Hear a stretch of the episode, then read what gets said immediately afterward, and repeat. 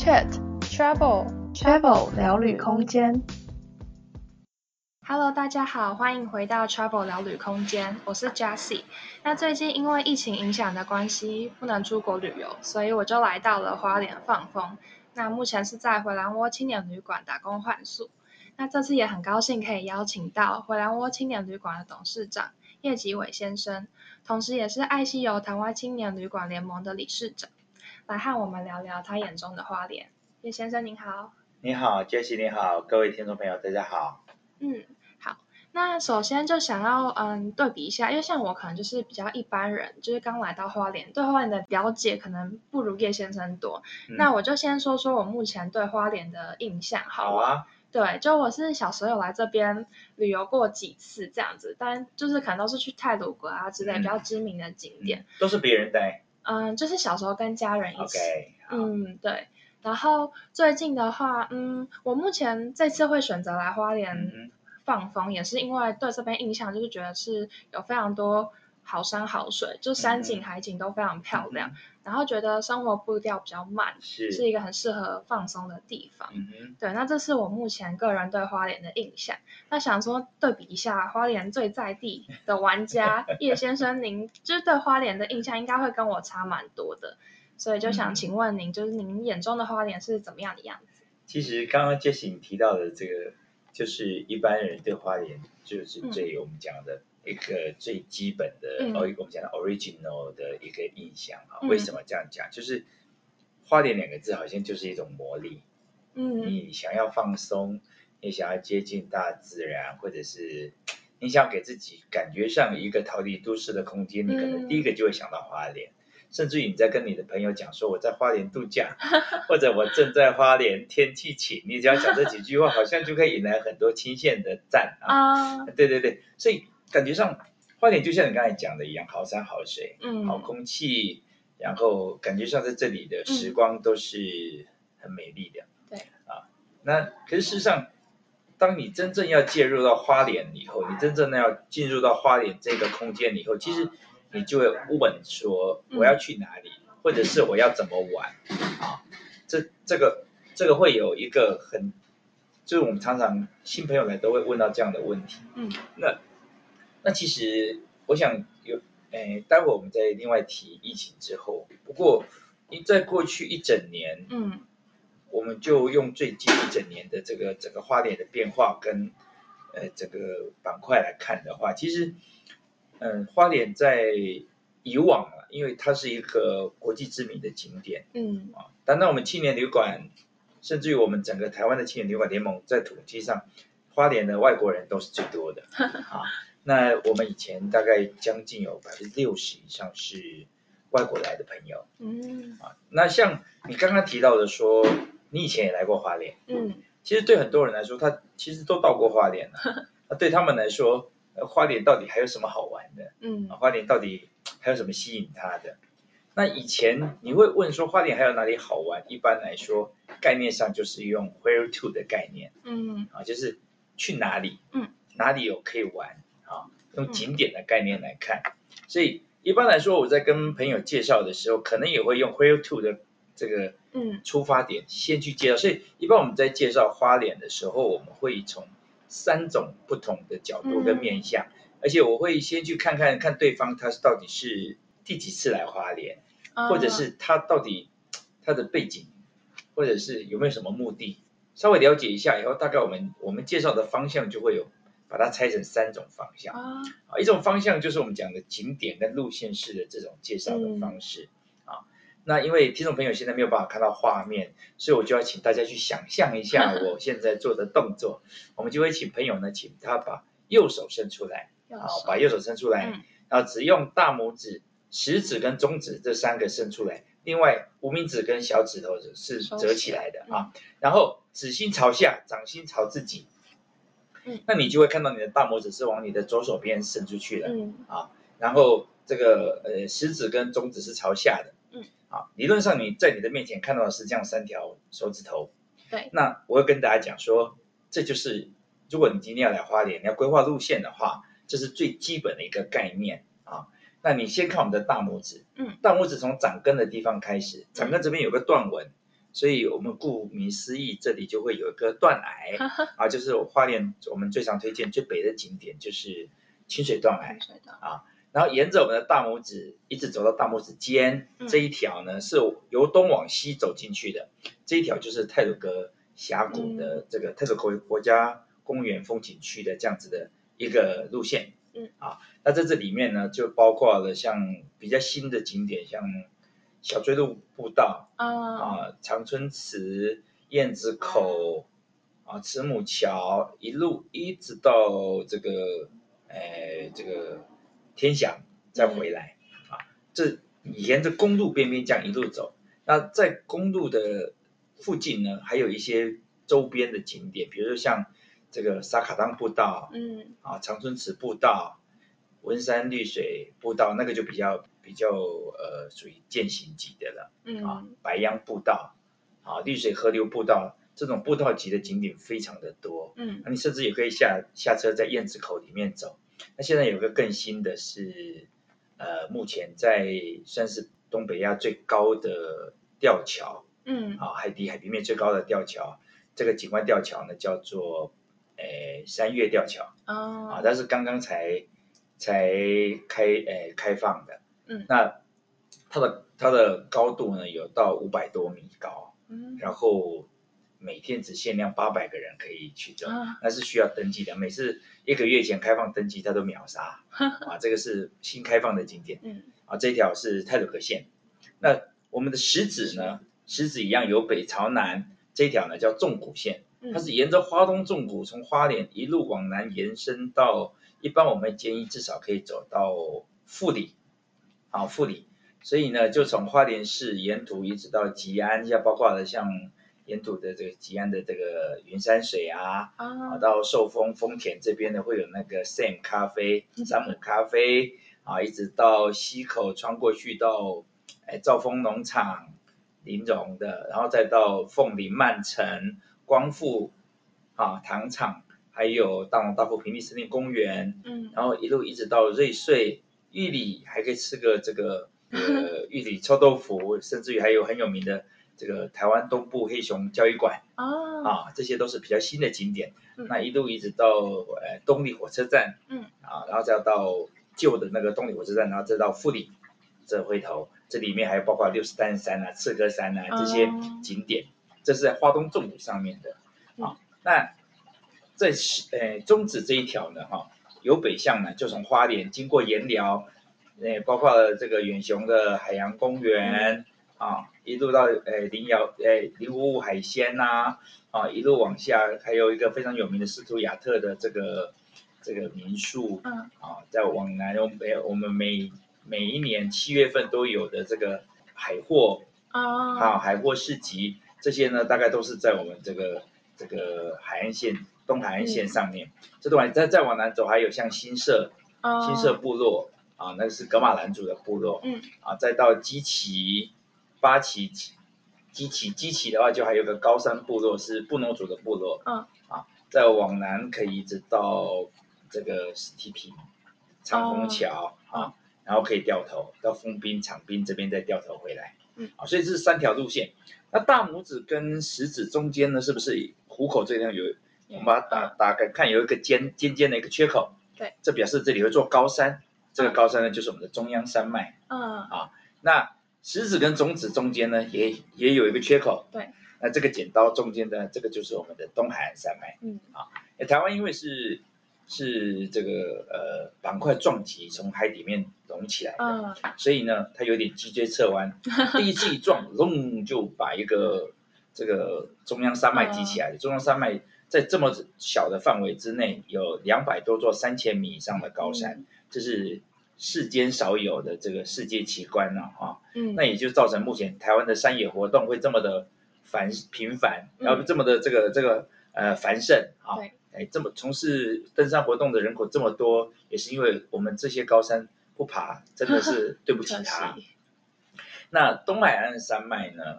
啊，它的起点啊，就是在我们花莲溪的出海口，嗯，好，那个地方呢，我们。真的，因为是花莲溪的出海口，又是东海岸的起点，嗯，所以我们常常会称那边叫做山穷水尽之 处，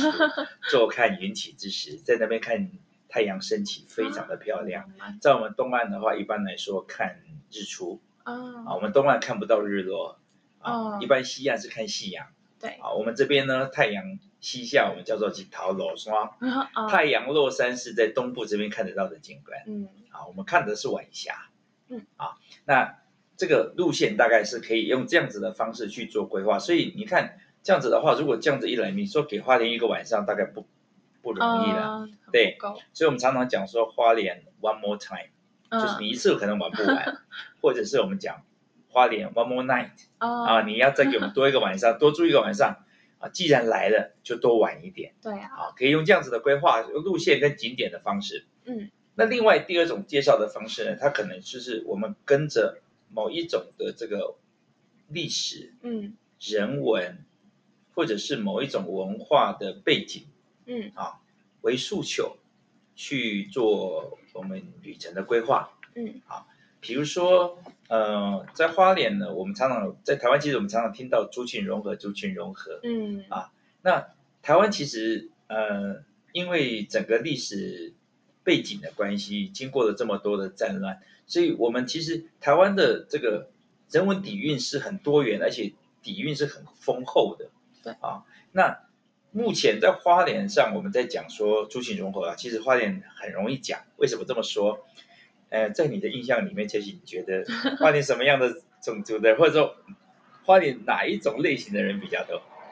诶，我觉得大家应该第一个会想到原住民。对，我们小时候去，就是刚刚念大学的时候，到到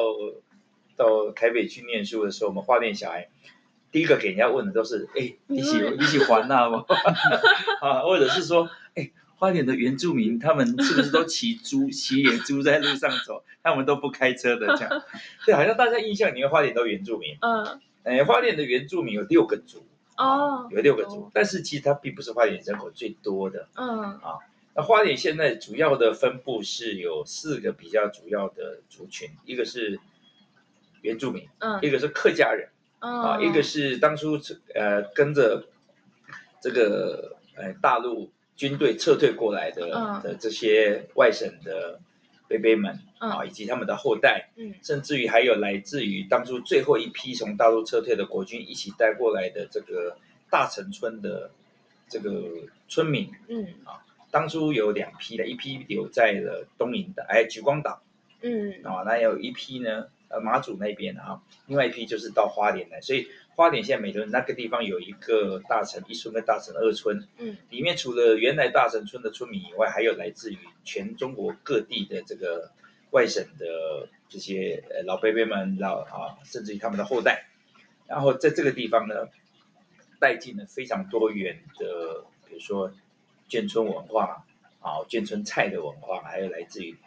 台中国各地的这种地方菜系。哦啊，在那，所以我们常常在这边可以吃到很多中国内地很多各种不同地方的菜系的菜啊。那另外一个族群就是原来居住在台湾的，我们讲的就是讲闽南话的，嗯，好的族群，就我们讲的呃台湾人族群，或者是讲说讲闽南话的族群。那这四个族群呢，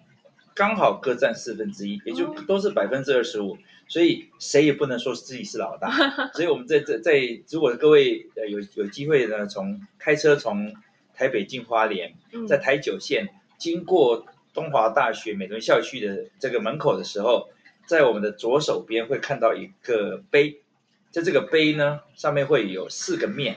每一个面刚好就是我刚才讲的这四个族群，各有一个代表人物的头像，所以你有空可以去那边看一下，那个头像就是有客家人老。一个一个客家老人的脸，原住民老人的脸啊，这个外外省老伯伯的一个脸，然后还有一个这个这个本省人的脸，然后在他们的杯子前每一个面向面头像的前面的地上会有一个这个族群常用的生活器具，嗯。啊，然后诶在他的前面，然后这碑上面写我们都是一家人，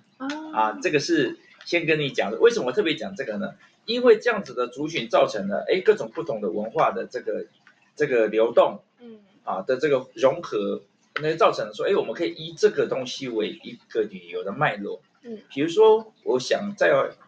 台呃花莲呢，体验客家文化，那我就沿着台九线，在西部西部有一个浪漫台三线，啊，沿途都是客庄。嗯，那在花莲呢，我们就沿着台九线走，嗯，沿途也都有可以找到客庄，包括像吉安、寿丰、丰田、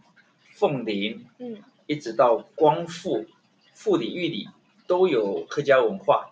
在在，而且每一个地方几乎都有客家文物馆，嗯，啊。也包括你要做客家蓝染啊，这些啊都有。然后再来就是因为客家人的关系，是包括客家的饮食，还有包括了客家人的这个这个呃耕作的习惯，也都在这个这些地方会呈现。嗯，啊，这些是跟着客家文化走的。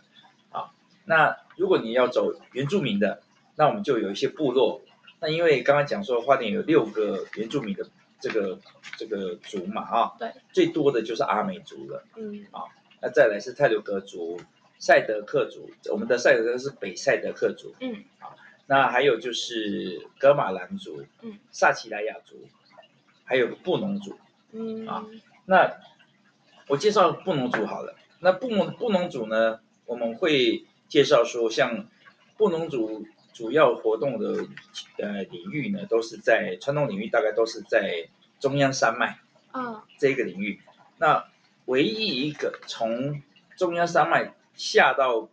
呃纵谷，然后再跨过东海岸山脉的啊，到海边来的，叫做高山部落。嗯啊，那高山部落的这个长老呢叫小马啊，那马中原先生，他把部落呢现在已经经营的非常好，而且非常适合。合家大小，甚至于公司去做这个体验跟参访，甚至于很多公司他们的员工教育训练都可以直接在那边办，包括 team building 啊，团队训练这些都可以带过去做做这样子相关的这个课程。那他在这边也可以学习到，像体验到呃猎人啊，猎人的生活，还有他们怎么样跟树互动啊，他们老祖先的树屋。啊，这些东西，还有就是这个呃，你进入到山林里面去，你怎么样尊重山林？嗯啊啊，然后他们的部部呃部族里面的长老怎么样训练小朋友勇气？所以带你上勇气石，会跟你讲晚上四点以后就把小朋友带进森林里面去，然后让他们一直待到晚上八点钟，在这过程当中是野生动物出来最多的哦啊，去训练小朋友的胆量以及他们的狩猎技巧。嗯，啊，高山森林基地他们现在。呃，甚至于连美国很多猎人在修猎的期间都会到台湾来，住在他们的这个基地里面啊，学习我们原住民的狩猎技巧。嗯，啊，所以这个是我我，然后我们也可以吃到他们非常这个传统的呃部落的这个风味的餐食。嗯，啊，这个很棒。那另外呢，像阿美族的话呢，我们就可以到支罗部落。嗯，支罗部落在。台湾的一九呃花莲的一九三县道，号称全台湾最漂亮的一条县道啊。这个一九三县道这里会有一个叫做支罗部落，在春日的地方，嗯啊，它是属于一个原住民跟阿美族啊，跟客家人混居啊，融合的非常好的一个地方。而且呢，因为人口外流的很严重，所以他们呢就因为。当初客家人农忙的时候，本来就有这样子的一个习性。嗯，那后来呢，原住民也沿用了这样的一个一个工作的做法，他们称为米八六。嗯、啊，所以我们每一年都会有这样子的米八六活动的体验。什么叫米八六？就是我家要跟我家要收割稻子了，可是我家人口一定不够嘛，所以我就会跟大家说，所以大家呢那一天我家割稻子，大家都不割，然后大家通通都到我家来帮忙。啊、啊，那然后里面的。包括的原住民，包括客家人，可能通通都会来，嗯啊，大家一起帮这一家人割稻子。那只要来帮忙呢，我是主人家，我一天让你吃五顿，啊，除了三餐以外，早上跟午早餐、午餐中间，午餐跟晚餐中间，我还有点心。那大家在农哎坐下来，就是坐在田埂上面吃饭，这样。那为什么特别提这件事情呢？嗯，啊，是因为当初齐柏林导演在拍《看见台湾》的时候。他曾经在花东纵谷，直升机在飞，他在他发现，因为花东纵谷是台湾最大的一块稻米生产基地，嗯，所以他看到的这个绿油油的稻田非常的漂亮，然后他在这个支罗部落的的这个有一棵非常大的嗯芒果树，嗯，下面，啊，那后来因为他过世的那棵树，他们就把它称为祈祷树嗯、啊，在那个春日派出所旁边，他会坐在那边跟村民大家聊天啊。有一天他说出了他一个愿望，他说他希望是不是可以请大家把所有的稻田的稻田里面，嗯，按照他的设计图。去先就是当稻子要收割的时候，不要一起收割，它只收割其中的一部分，啊、把它收割成一个图案。啊，啊，那个图案呢刚好就是一个大脚印，啊、所以它割出了好几个大脚印，由南向北，啊、感觉上从上面空拍直升机上拍下来，就好像是巨人从南往花莲的方向走出去，一路延伸过去，非常的壮观，嗯、啊，所以各位给如果有兴趣，可以上到这个 YouTube 上面去。你找齐柏林导演看见台湾，然后去找巨人的脚印，应该可以看到这个画面。啊，那后来呢，整个制作部落他们就沿用了这个构想，他们每一年啊都招募志工，用米八六的精神 去把这个稻田里面他们预先规划好的这个形状，去脚印的形状割出来。嗯，割完了以后呢，大家就坐在脚印里面 吃饭。这个叫稻田餐桌，啊，在稻田餐桌除了割稻子以外呢，因为稻子只割一次嘛，嗯，其他时间的话，也许你会去做葛玉金的收割，葛玉金就是我们做以前做太白粉，在没有塑化剂之前，啊，最天然做太白粉的一个原料，嗯，像姜一样啊，另外还有金多尔笋，嗯，啊，那个他们这种三种农作物轮流去做采收的体验，啊，还有很多原住民的，包括做原住民的这个情人带，嗯，啊。这样的体验去做他们的这个饭团，啊，这个是原住民的部落里面的体验，嗯，啊，我们另外也有到原住民的这个，呃，无菜单料理餐厅去，专门吃他们部落里面今天有什么就给你吃什么，嗯，像我们去那只吃烤鱼，它除了烤鱼之外，那个上面抹一层盐巴的那个烤鱼之外，啊，它另外一定会有野菜呀，啊，反正今天甚至于你会吃到他们部落里面，因为常常有很多是外省伯伯。娶的这个原原住民的那个老妈妈嘛，嗯，所以也许外省贝贝今天做的是这个葱油饼，嗯，啊，你就会发现他餐厅里面就有葱油饼，嗯，这非常随性的无菜单料理，啊，这些都是原住民的体验。另外像呃新社的哥马兰族，啊，哥马兰族呢，他们。就有可以看到非常漂亮的梯田，因为他们是种旱稻的，oh. 还有他们扎稻草人的这个功夫非常的好，所以有很多稻草人的文的这个诶、呃、非常大的这个大地艺术，oh. 啊会在那边呈现，啊啊也可以体验到他们的那个他们的布呢是去用香蕉的那个梗、oh. 梗上面的那个壳去锤，锤了以后呢抽里面的丝去编织成布。所以他们的香蕉丝编织非常的有名，嗯，啊，也可以去那边看，在呃我们这个北回归线经过的地方，其实全世界都是这样，在北回归线经过的地方，几乎都可以发现到巨石文化，嗯，在台湾也是这样，嗯，啊，所以在那个地方你会看到一个非常巨大的石棺，到现在台湾历史博物馆还在研究这个石棺是怎么出现的，这样子啊，所以这个是跟着原住民的这个，就我们讲就跟着。某一种的文化背景，比如说像我们也有湾生，当初跟着这个，哎，因为花莲在台湾，花莲嘉义都是，还有宜兰都是日本人，算是当初呃着力很深的几个城市，嗯，所以在花莲有非常多原来在台湾出生的日本人，然后回去了，因为战败的关系，那现在他们。其实对他们来说，他们会觉得自己是台湾人，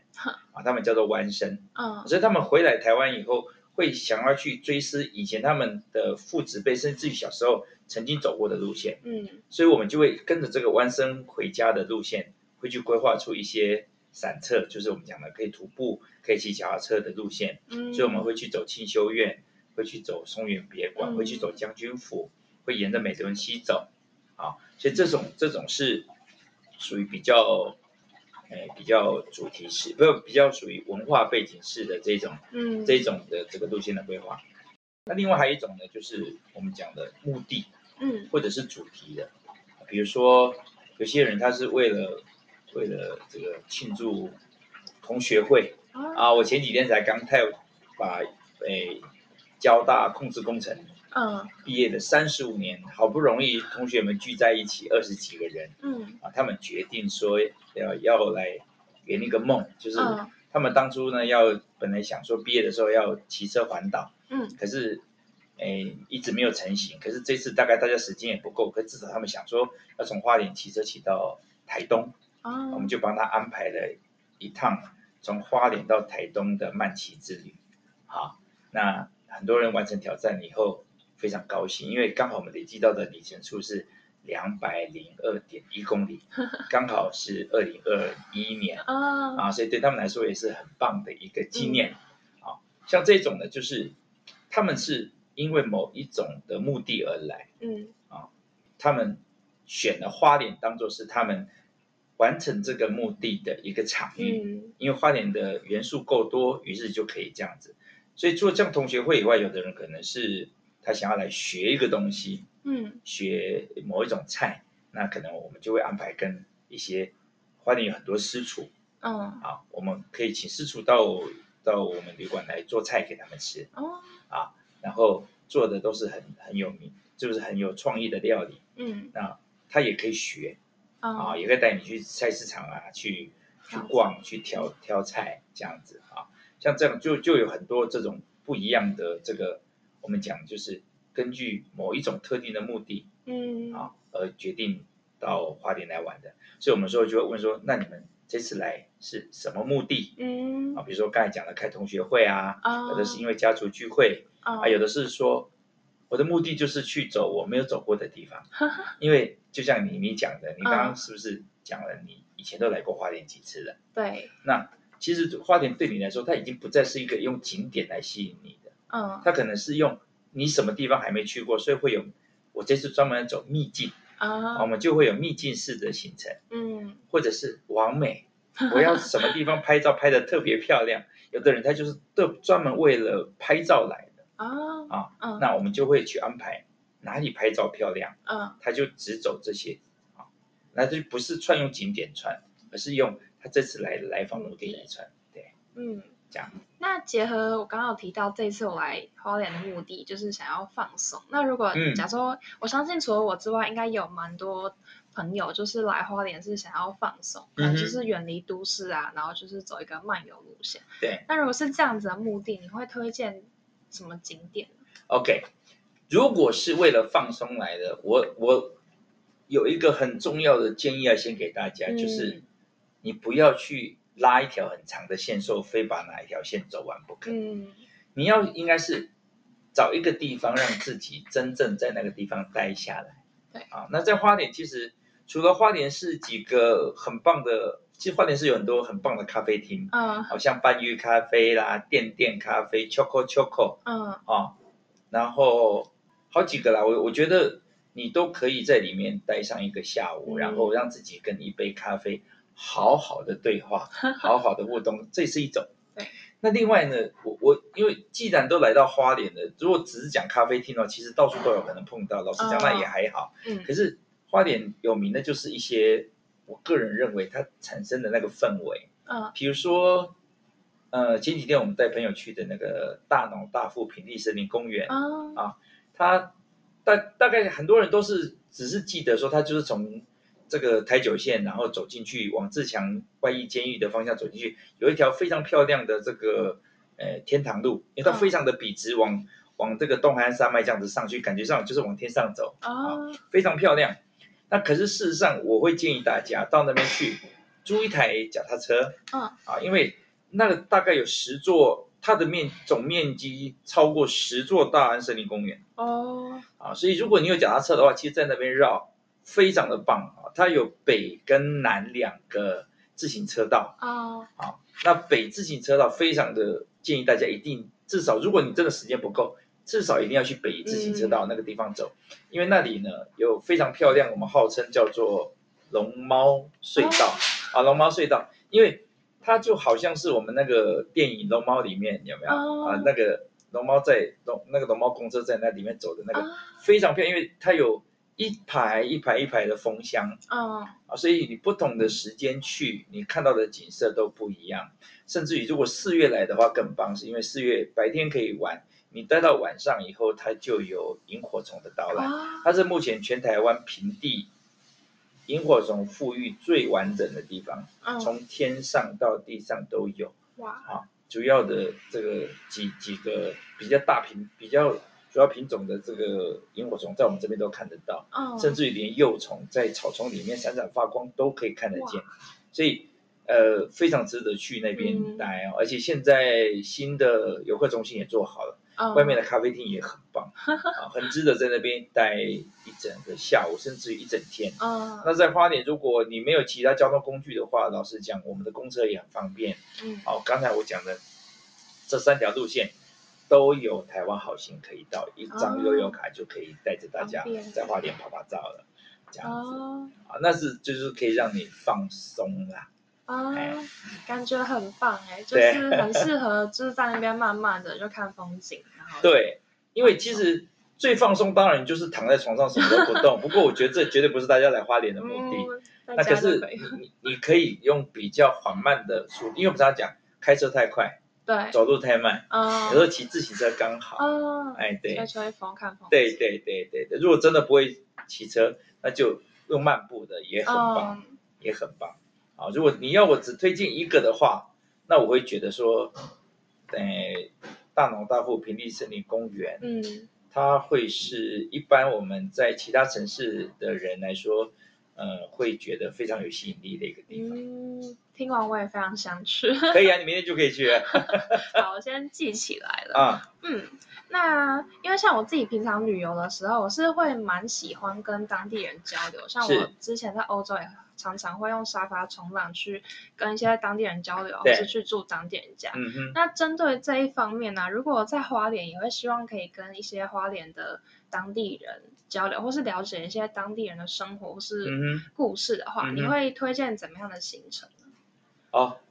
我跟你讲，你现在就正在跟花 花莲当地人正在交流，所以其实我会建议大家，如果有机会的话，嗯、到花莲呢，一定要住在青年旅馆里面。嗯。啊。因为青年旅馆是最容易跟当地人互动的地方。对。那当然有些民宿也 OK 啊，哈。那可是因为青年旅馆里面包括资讯，包括年龄层的 range 是比较大的。哦。啊，这是第一个啊。第二个是，呃，我们这边的资讯比较多元。嗯。那再就是因为我们有很多接待外国人的经验。嗯。所以对于一个完全对花莲完全陌生的人，或者是对花莲已经来了好几次的玩家。我们大概接待的经验都非常丰富，嗯，所以你可以先第一个想到的绝对是可以到各地的青年旅馆去 啊，这是第一个。那第二个呢？其实我觉得你如果待在车子里面，你不容易，嗯、所以搭乘大众交通工具，嗯，啊，然后用走的，然后最主要是你愿意开口啦，嗯，啊，你会开口。那像花莲的话，我会建议在花莲的沟子尾。搞阿不啊啊！因为现在它的这个原来原来在它的一个，它自由街那边本来是一个大的排水沟，所以那边以前叫花莲的沟子尾。嗯，那现在呢，整个排水沟盖子做起来了，然后两边都用十公分厚的这个大理石，整个人行步道通通铺起来了。啊，那。整个沟子尾呢，其实是在花莲早期发展的过程当中扮演的一个见证花莲繁华丰盛的一个、哦、一个角色。嗯，所以呢，你如果你愿意的话，你就在沟子尾这个地方去走走，嗯、甚至于如果有机会有一些导览解说的课程，嗯的行程的话，嗯、非常的建议大家，如果有机会，嗯，好，尽量去参加。那就我所知。在接下来大概三四月以后，花莲的铁道文化园区，就是在东大门附近的旧火车站那个地方，有个花莲铁道文化园区会重新开放，将会有很多的团队进驻。其中有一个团队呢，他会特别请到花莲非常有名的文史工作者，叫王家荣老师，嗯，他就会负责带大家从。以前花莲的枢纽，花莲的心脏老火车站这个地方，嗯、然后往沟子尾的方向走，哦，他就会告诉很多当地人的这个耳熟能详的花莲的精彩的故事给大家听，哦、讲的非常活色生香，而且哦、那个地方进去，从花莲最繁荣的小吃街、电影院、西服店，因为有钱人会做西装，嗯、都会到这个地方来。啊，谈生意酒家也在这个地方，嗯、甚至于风化区，甚至于当初地震之后，嗯。啊，各地收容过来的这些这些居民，所以在这个地方，台湾人、客家人、原住民 啊，还有日本人，通通都有。啊，外省人那时候也住进来了，嗯，所以在这个地方的多元文化是等于是全花莲的一个小缩影，嗯，啊，所以在这个地方有老建物，有老故事，还有老人家，嗯、啊，我们甚至于他会带我们去访问以前的老里长，啊，啊，甚至于一些西装做西装的这些老师傅，嗯，你只要跟他聊得开心，他当场可以跳一段哇。国标舞给你看，啊，他们以前。做这些做西装的老师傅都是非常讲究的，嗯、他们是用跳舞来练自己的身段，然后用跳舞来练自己身身上的这个肌肉的灵活度，让他剪西装做西装的时候不要、啊、不要感觉身体僵硬，啊、所以他们几乎很多都很会跳这些社交舞，啊、这是我们很难去想象的。对啊，对对对，啊、然后讲到还有一些会画扛棒的这些老先生啊，啊。都在。沟子尾里面。啊，所以我们会建议说，如果说真的你想要到本地来跟一些本地的耆老有机会互动的话，其实这是一个管道。嗯，到沟子尾这些要用徒步的方式。啊，只要你哎，花莲相对来说对友人是非常友善的，所以只要你愿意开口讲话、问路啊、聊个天、赞美人家一下，说哇，儿子上帝这些沙假水哦，你也你也耳朵拜加水哈，哇，你的点那加水哈。你只要开个口，我觉得愿意跟你聊天的人应该会很多。哦。另外还有一个是深入到部落里面去，跟部落的耆老嗯聊天，嗯、跟部落的这个呃很多的长老，还有一些他们的这些呃体验活动嗯啊规划出来的这些活动去参加体验以后，你就可以去得到很多他们原来属于他们部落里面。没有被文字所记载下来的一些历史故事、传说，嗯，啊，甚至于一些我们讲，甚至于可以参观他们的仪轨，包括像丰年祭的时候，嗯，只要当然丰年祭不是说人家你看到人家丰年祭你就会跑进，因为 这就好像他们过年正在吃年夜饭，你突然间闯进人家的客厅说，哎，我来看你吃饭好不好？那也会很奇怪。不过理论上来说，只要获得他们的同意的话。他们一般不会拒绝啦，可是你要礼貌性的去跟人家互动一下，嗯、然后通常一下子就变成朋友了，哦、而且你会有很多的机会可以喝到他们的小米酒，然后就甚至于我们有很多像日本来的客人啊什么，嗯、他们进入到部落里面去，然后就跟他们成为好朋友了，哇，呃，所以他们听到的一定都是最地道的，对，然后体会到体验到的一定都是最地道的，嗯，啊，所以。来花莲很适合 long stay 啦。我们曾经有一个德国来的女孩子在我们这边住了三个月，嗯，她甚至于差一点都成为我们原住民部落那个长老的 干女儿。然后她觉得这个聊得很开心，然后到最后两个比手画脚，到最后要收她当干女儿，差一点就变成我们的这个阿美族公主了。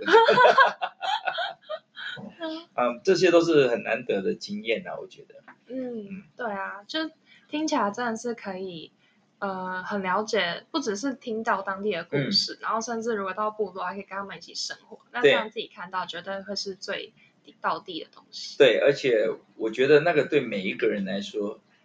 其实你不一定需要出国了，嗯，对不对？因为我我我个人其实以前也都常常都是在国外跑来跑去，然后、嗯、像像我我也很喜欢马来西亚，嗯、我跑马来西亚，我几乎每年都去，我这样跑了二十几年。嗯，那可是也因为这是疫情的关系啊，oh. 因为这是疫情关系，大家都出不了门了嘛。然后没有也，它也引起引导了一个国旅爆发。然后我就发现一件事情，就是大家现在在台湾，他其实逼着大家去看以前他忽略掉的东西。嗯，那也因为这样，让各地的旅游业者有机会百花齐放。嗯啊，有机会去展现他们本来就很值得骄傲，并且乐于跟世人分享的东西。嗯啊，所以我也会觉得说，也也有也刚好有这样的机会，嗯，让大家因为不能出国，所以回过头来，嗯，更深入的去看看我们自己成长的这块土地。哦，然后我们会觉得，其实值得我们骄傲的东西还蛮多的啊，包括了，其实在台湾，你说你要看沙漠有沙漠，你要看下雪有下雪，嗯、你要看海滩有海滩，啊，这些东西其实在国外可能都是单一景点，单一个国家里面、嗯、它一个单一诉求而已，嗯、可是，在台湾是很多元的，对，很多元的，所以我们也可以趁这个机会啊，在花莲更深入的去走一走。嗯、其实不是只有花莲呐、啊。啊，那因为现在现在我们全台湾，呃，我们在每一个县市都会找到很棒的青年旅馆，嗯、我们一起呢去组的一个爱西游台湾青年旅馆联盟。嗯，那我们呢也用非常优惠的价格鼓励大家啊环岛啊，鼓励大家呢在台湾壮游。嗯，啊，我们有也许有时候想，我们可以去西班牙。朝圣之旅，嗯，我可以去日本四国遍路之旅，这些都是一千多公里的这个行程，嗯，可是，在台湾环岛一圈，最短的九百多，嗯，最长的可以到一千三百多公里，那我们有几个人真正在台湾这样子绕一圈走过，对不对？嗯，我们跟我们自己成长的这块土地其实是互动很少，相对陌生的，有时候我们去一下台南，都会觉得。到了台南，如果真的有人愿意带的话，嗯，老实讲，你会觉得去台南好像出国一样，这是真的，嗯，嗯，所以这样的机会，我觉得是老天爷回过头来要大家好好的重新审视自己，包括健康，嗯，包括我的生活形态，包括我们对自己成长的土地的这个认知跟关怀，嗯，我觉得都是一个很好的转机啊。对啊，对啊，像我自己是因为。之前有机会到欧洲交换，那是因为就是出国关系，就觉得好像要趁机多玩一点，然后完了才发现，哎，其实自己好像相对没有那么了解自己的家乡。没错。对，就回来之后也很想要好好就是了解一下台湾，然后多认识，嗯、然后也发现其实台湾有非常多景点，就我可能常常去一个地方，觉得哎，这很像欧洲哪个国家，可是我要去好多个国家，在台湾就是小小的地方就可以每个景点都看到。没错。对啊，没错。所以我觉得，就像您说的，疫情真的是一个机会，大家就有机会，嗯，好好的在国内旅游，嗯，而且可能大家想出国也是，就是想要像我一样，可能就是想离开自己工作啊，或者是或者是舒适圈，对对对，换一个环境，嗯，对，对在台湾的话，其实我觉得转换心境，转换心境比转换环境更重要，对，就是你的有一个很重要的心境是。不一定要出国，嗯，才是真正的度假，对，不一定要出国才是真正的旅行，对，而是你的心开始旅行，嗯，你就开始旅行了。只要把你的心打开，嗯，任何跟你原来不一样的东西，你愿意去多关注，你就会突然间发现，其实很好玩，很新鲜，嗯，然后对你来说。我们会有一种 refresh 的感觉，被、uh, 让自己有重新刷新的感觉，嗯，甚至回来后，你的人生会有一种 reset 的感觉，你会被重新开机，那、uh, 其实那感觉是很不错的。对啊，对啊，嗯、这不是说一定要出国就可以达成。没错，没错。对。那今天就非常感谢叶先生跟我们分享了非常多、非常详细，花莲有什么样的景点，或是有什么样的地方可以体验，或是很多故事。嗯、那希望如果有兴趣，也是想要借由疫情，可能来一个就是不是借由疫情，不是，我们是说刚好因为有这样的疫情，嗯、疫情对、嗯、我们不能出国。对，那 想要来呃花莲旅行的话，就可以。考虑一下我们刚刚推荐的这些景点，那有机会也可以到回兰窝青年旅馆这边，再 体验一下，或是更更了解更多深度的玩法。没问题，那也很谢谢 Jessie 也有这样的机会，能够 呃跟大家呢去介绍花莲的美好。嗯，那也希望说透过这样子的机会，能让大家看见不一样的花莲。嗯，好，那希望大家呢到花莲来玩。回兰窝的大门永远为大家而开，我们就在花莲火车站的正前方。你下了火车，两分钟之内就可以开启你的游乐模式。Oh. 欢迎大家，谢谢。嗯，谢谢大家。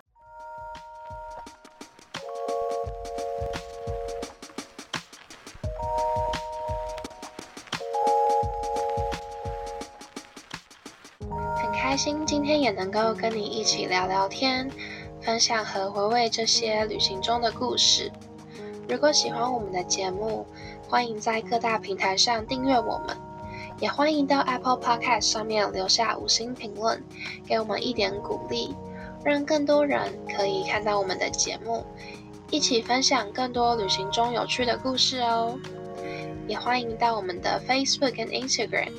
我们的 Facebook 上面有旅行中最真实的照片，Instagram 有我们画的画。还有我们最真心不藏私推荐欧洲的美食和景点，如果有兴趣的话，都欢迎来看看哦。